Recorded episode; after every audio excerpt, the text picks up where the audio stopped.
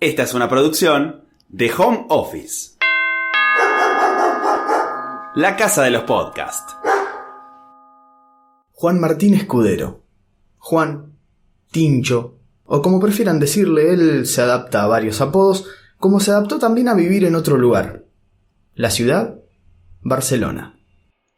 Ya conozco. ¿Para qué voy a escuchar este episodio? Además tengo un primo segundo por parte de mi hija que vive allá hace bocha de años y me contó que bla, bla, bla. Déjame contarte algo de Juan y de esta charla que tuvimos a ver si te quedas escuchando. Él nació en Junín, provincia de Buenos Aires, tiene 31 años y es ingeniero industrial. Mientras estudiaba conoció a Maggie, su novia, y a medida que fueron pasando los años, un eco que lo perseguía desde chico empezó a tomar más espacio en su cabeza hasta que decidió escucharlo. Y así fue como un día lo compartió con su novia, después con su familia, con sus amigos, y hace ya más de un año que ambos viven en Barcelona. ¿Cómo hizo para irse? ¿Tenía ciudadanía? ¿Y su novia cómo hizo? ¿Y el trabajo? ¿Y Messi? ¿Y Candela? Perdón, me tenté. A continuación, la charla con Juan sobre cómo se vive en una de las ciudades más turísticas del mundo. Bueno, Juan, contame cómo empieza esta travesía. ¿Cómo, cómo se te empieza a pasar por la cabeza la idea de irte de, de tu casa? Y arrancó a los 18 años, cuando me fui para La Plata, y nada, siempre, siempre me tentó la idea de, de probar, conocer otra cosa distinta a la, a la, que estaba acostumbrado también a vivir siempre. Y después empezando a viajar, ya más de grande, trabajando con algo de, de plata propia, obviamente, ya también empecé a conocer otras cosas y, y también sentí el gustito y las ganas también por poder conocer otra cosa que, que es distinta a la casa de uno, a la cultura de uno mismo, que de la familia, la, que, la del trabajo, y la idea de siempre de poder conocer algo nuevo. Básicamente eso, a ver qué, qué, se siente poder hacer lo mismo que estaba haciendo en Argentina, poder hacerlo en otro lugar, pero con la cultura de, de otro lugar. ¿Y qué eh, es lo que vos estabas haciendo acá, en Argentina? Yo trabajaba para una empresa agropecuaria, soy ingeniero industrial y, me dedicaba a la parte de proyectos de, para el sector de logística, diseñando proyectos, eh, analizando procesos. Viajaba mucho, viajaba mucho también entre, entre distintas ciudades. Trabajaba en una planta que estaba en Rojas, trabajaba en Zárate, iba a Capital y tenía mi novia en La Plata. Y, y bueno, siempre, siempre moviéndome de un lado para el otro. Hay que tener en cuenta también que, bueno, vos sos de Junín, te viniste acá a La Plata a estudiar como viene cualquier pibe de 17, 18 años, te recibiste, empezaste a laburar de esto, te pusiste de novio también, y como vos decías, bueno, tengo ganas de irme, pero quiero irme a laburar de esto que estudié. ¿Cómo fue tu situación particular? Digo, te fuiste, decidiste irte a Barcelona, pero ¿cómo era? ¿Tenías los papeles, había ciudadanía? En el caso de tu novia, ¿cómo fue? Sí, en principio partía de la base que, tenía la, la ciudadanía, eh, una ciudadanía de la Unión Europea, en este caso italiana, y eso sentía que me iba a facilitar mucho, que la verdad lo fue. Más que nada porque trabajar fuera del país sin papeles es complicado. Entonces, yo sentía que tenía una herramienta que tal vez podría llegar a utilizar. Además, acompañado del resto de lo que, de lo que podés llegar a tener vos en, dentro de tu mochila, que, lo que de lo que te formaste, de lo que, de lo que te criaste y lo que sabes.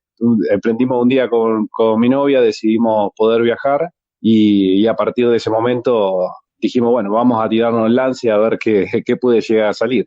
Ella no tenía ciudadanía, pero investigando un poco, eh, habíamos averiguado que, que, haciendo una pareja de hecho o un concubinato, eh, ella podía empezar a trabajar también de, de, lo que estudió, que en este caso es lo mismo que yo. Claro, porque está buenísimo también aclararlo que hemos hablado con otros casos que quizás tomaban la famosa Working Holiday, pero la Working Holiday también te permite hacer cierto tipo de laburos. Es decir, a ver, eh, ponemos un ejemplo bien claro. Eh, si vos acá laburabas en una oficina, con una working holiday no vas a poder ir a laburar allá. Eh, o sea, claro, sí. son muy pocos los casos, porque está como preparado para que vos vayas a hacer otro tipo de laburos, ya sea de mozo o cuidando alguna casa. En este caso, bueno, el hecho de tener la ciudadanía, eras un español más, digamos, sos un español más estando allá.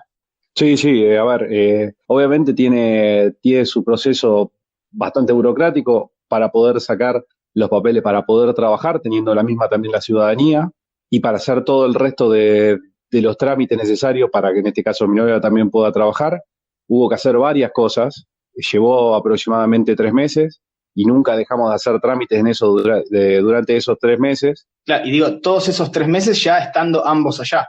Claro, ya estando acá, o sea, nosotros teníamos que calcular que teníamos que vivir con lo que habíamos ahorrado para durante esos tres meses hasta que puedan salir los papeles. Yo en mi caso tuve suerte y pude empezar a trabajar y es como, como comentabas, o sea, tal vez una work and holiday te puede dar la posibilidad de, de trabajar de algo particular o algo tal vez eh, algo más rápido, pero la idea nuestra en un principio era poder trabajar también de lo nuestro. Entonces teníamos ganas de seguir formándonos también como profesionales, que, y esa era la idea principal, aunque no nos negábamos a poder hacer cualquier cosa para poder sobrevivir.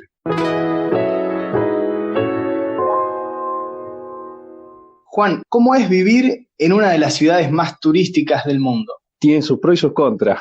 Barcelona es una ciudad, es una ciudad rara.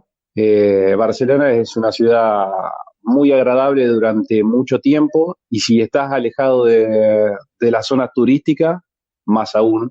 Es una ciudad creo que, que no solamente es la más turística por los, los sudamericanos, como podemos ser nosotros, eh, o norteamericanos, o latinoamericanos, o, o, cualquier tipo de europeo le tienta a venir para acá, más que nada por lo que es el clima. Nosotros ahora seguimos, estamos saliendo recién del invierno y está haciendo 20 grados.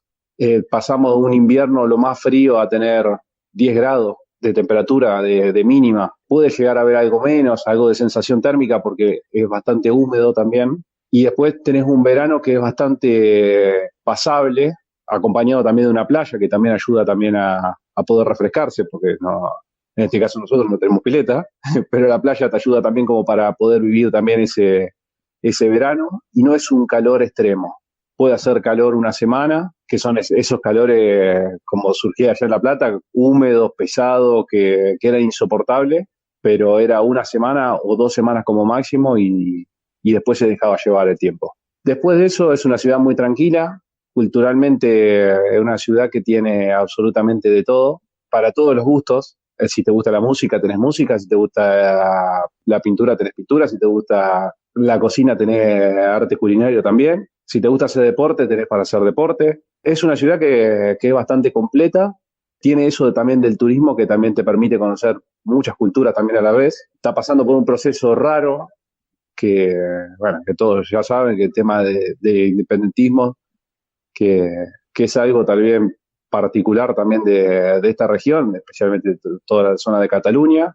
Yo trato de no opinar mucho porque sé bastante poco, pero bueno, es algo que también le da, le da eso que la hace rara a la ciudad. Por otro lado, pero, obviamente siempre está, está lleno de, de, turismo, en la zona específicamente de turismo. Si vas a la Sagrada Familia, puedes encontrar a un montón de asiáticos sacando fotos a, a la Sagrada Familia y turismo de, de todo tipo pero principalmente asiático. Y así es la, la ciudad. La parte turística es, tiene muy concentrado y es mejor no acercarse y es preferible vivir todo alrededor de, de, Barcelona que es completamente distinto. Y si me tuvieras que, me dijiste al principio, bueno, tiene sus pros y sus contras. ¿Las contras? Y las contras puede ser eh, que, va, para mí particularmente, una de las cosas es que la cultura tal vez española, si bien es muy, muy similar a la nuestra, la catalana es distinta, no es exactamente igual a, la española, se comportan de una manera completamente distinta. Nosotros estamos más acostumbrados en Argentina a juntarnos con amigos y vivir todo entre amigos y si nos queremos juntar con la familia, vivimos todo con la familia. Acá se mezclan esas dos regiones, pero se hace un círculo muy cerrado, que también es muy difícil de entrar. Entonces, siendo extranjero, también es muy complicado poder meterse en la vida del catalán te venía escuchando, digo, no sé, organizan un asado y vas el, te juntás el domingo, pero no es, o sea, estás con tus amigos y probablemente al lado está la tía y la abuela. Claro, a ver, si voy a una, una plaza y, y, nos juntamos nosotros a hacer alguna actividad, la amistad surge mucho entre familia también. Además, nosotros estamos acostumbrados que tal vez salimos de trabajar y nos gusta juntarnos con amigos, y acá pasa algo que tal vez suele pasar más en, en otras regiones, como puede ser, no sé, Inglaterra, Alemania, que de acá salen tal vez a un bar toman una cerveza y ya directamente a la casa. no tienen esa vida social fuera de, lo que es la vida laboral y la del hogar. Entonces tal vez es más complicado poder entrar dentro del círculo de un catalán, porque son mucho más cerrados que el resto de España. Si vos lo comparás, por ejemplo, con, con Andalucía, Andalucía es un lugar donde la gente es muy parecida a nosotros y te dejan entrar rápido dentro de su círculo, porque tiene una vida social abierta. Los catalanes cuando se intentan acercar a nosotros, a los argentinos específicamente, eh, o a cualquier eh, latinoamericano, centroamericano, somos mucho más abiertos a poder recibir a alguien. Entonces también hace que todo sea mucho más fácil. Además también la, la forma en la que nosotros tenemos también de compartir o de sociabilizarnos es distinta. Yo entro a la oficina y cada vez que entro Ahora aprendí que tengo que darle dos besos, entonces le doy todos besos a cada una de las personas. Pero acá no, ni se saludan cuando llegan al trabajo, que para mí era algo muy raro al inicio cuando empecé a trabajar, porque yo estaba acostumbrado que yo cuando entraba a la oficina saludaba a todas las personas que había. No sé si a todas le iba a dar un beso, pero por lo menos iba a saludar eh, a cada una. Ahora, para hacerle dar cuenta que también nosotros somos así, le doy un beso a cada uno para que por lo menos se lleve algún recuerdo.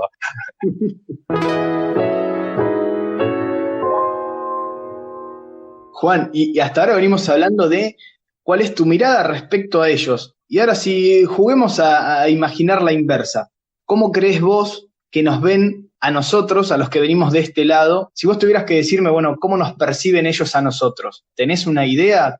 Yo creo que si Messi no existía, creo que tendrían otro tipo de concepto. Hoy Messi, para lo que es específicamente Barcelona, es todo. Nos miran con otra cara. Que si vos te vas tal vez a, a Madrid, te moves de lo que es el círculo de Cataluña, ya te ven distinto. Te ven tal vez como la persona que le gusta hablar mucho, que nos gusta socializarnos mucho. Nunca tuve comentarios de cómo nos veían, si nos veían tal vez más vagos, si nos veían más trabajadores.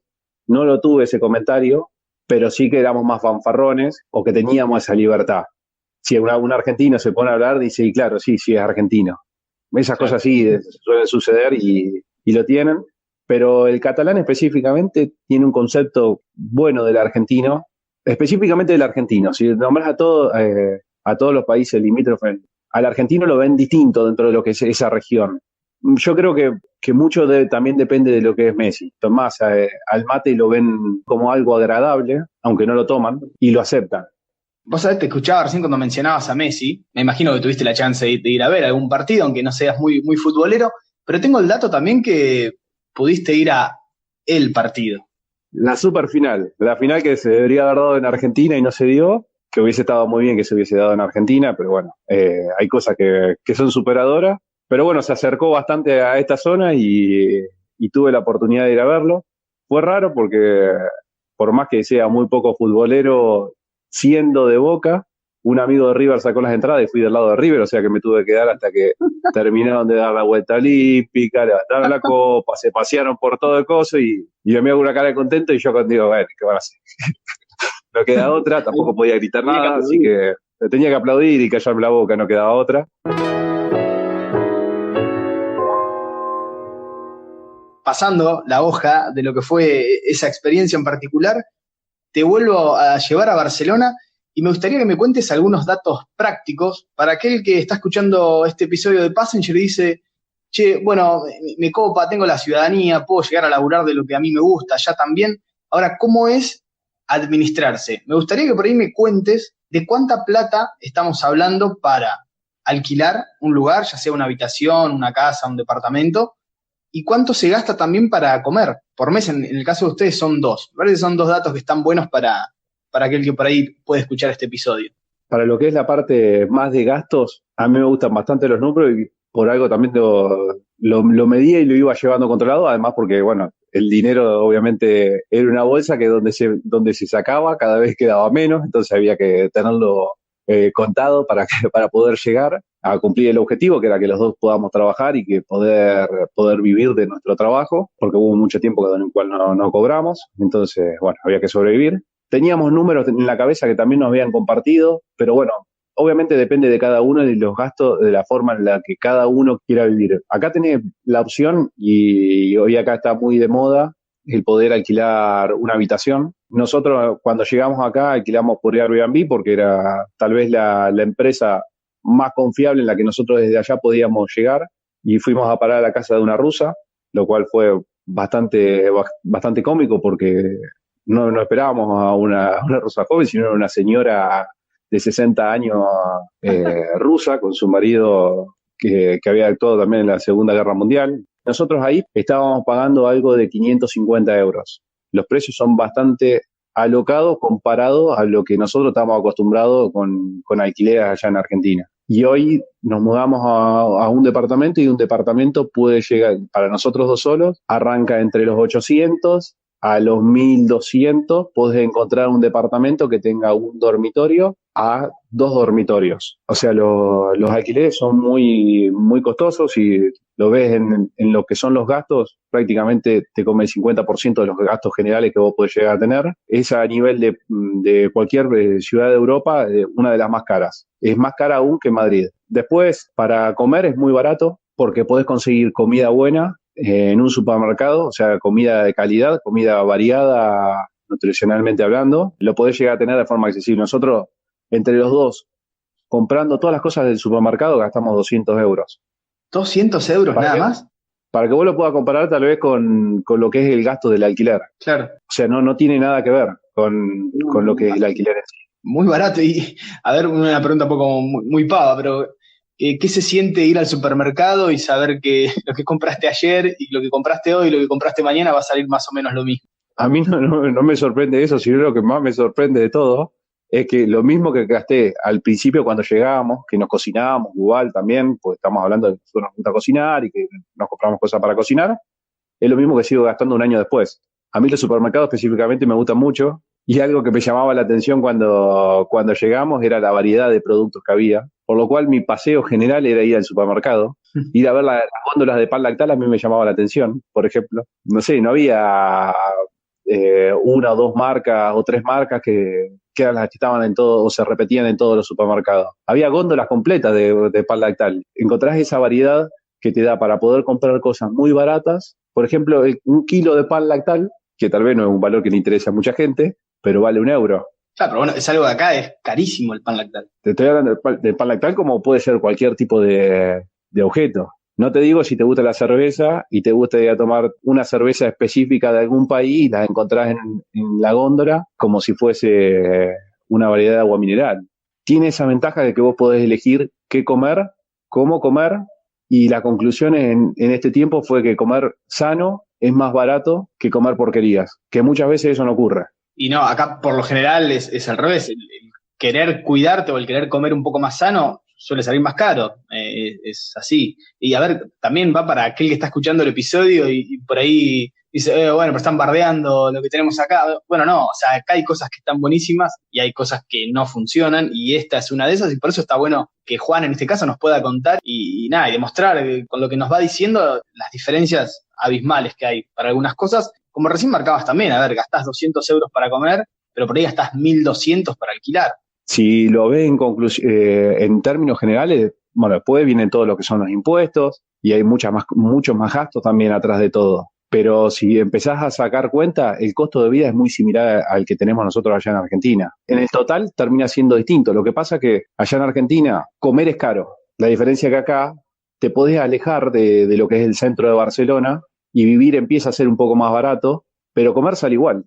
Si comes en el centro, como si comes en afuera, y es barato igual. Entonces, creo que en esa, en esa comparativa vos podés elegir también si querés poder vivir más lejos y tener más accesibilidad a, un costo de vida menor, o tener la posibilidad de vivir más en el centro por trabajo, por lo, por lo que sea, pero también comer va a ser barato. A mí algo que me sorprendió y que nunca creí que podía llegar a pasar mi tío me vino a visitar, mi tío es celíaco, y en el supermercado lo que era por un celíaco valía prácticamente lo mismo que lo que como yo, que no soy celíaco. Me acuerdo cuando, cuando fuimos al supermercado, yo me llevé unas galletitas con chip de chocolate y él se llevó una, unas galletitas similares. No sé si de sabor eran iguales, porque no se las quise comer, pero las pagó lo mismo. Eh, yo creo que esas son cosas que, que son muy positivas.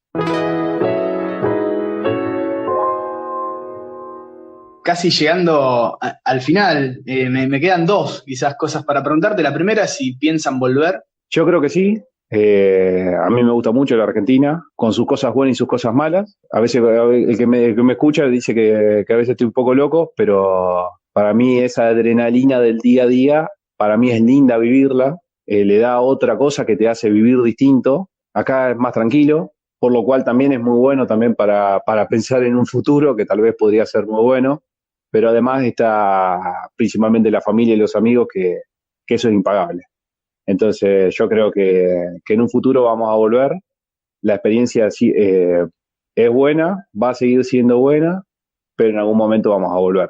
Y la última pregunta quizás venía un poco ligada a esto, al, pie que me venís dando. ¿Cómo creen que van a recordar esta, esta etapa que están viviendo hoy dentro de unos años, dentro de 10 años? ¿Cómo, ¿Cómo creen que se van a acordar de este momento? No, yo creo que, que, va a ser una experiencia muy positiva que la vamos a recordar siempre. Creo que también acá, acá, estamos aprendiendo también a vivir de una forma completamente distinta, a conocer otra forma también de vida, que es muy buena, muy tranquila. Creo que saber que se puede vivir distinto también te da, te da la posibilidad también a pensar que, que el país en que naciste, que querés, en el cual querés seguir apostando, tiene posibilidades de cambiar. Muchísimas gracias, Juan. Un placer hablar a la distancia. Esta es una de las cosas también que quizás hace unos años era un poco más complicado. Ahora nos damos este lujo para aquel que quizás está escuchando este capítulo y no escuchó los otros. Passenger, ocho episodios. En este caso hicimos un vuelo directo, sin escalas, a Barcelona. Y de Barcelona ya estamos pegando la vuelta para acá. Lo dicho, te agradezco a vos, Juan, por el tiempo y espero que, que lo hayan disfrutado, que se hayan animado a viajar eh, en esta linda charla que hemos tenido hoy. Esta fue una producción de Home Office. Encontranos en Instagram como Home Office Podcast.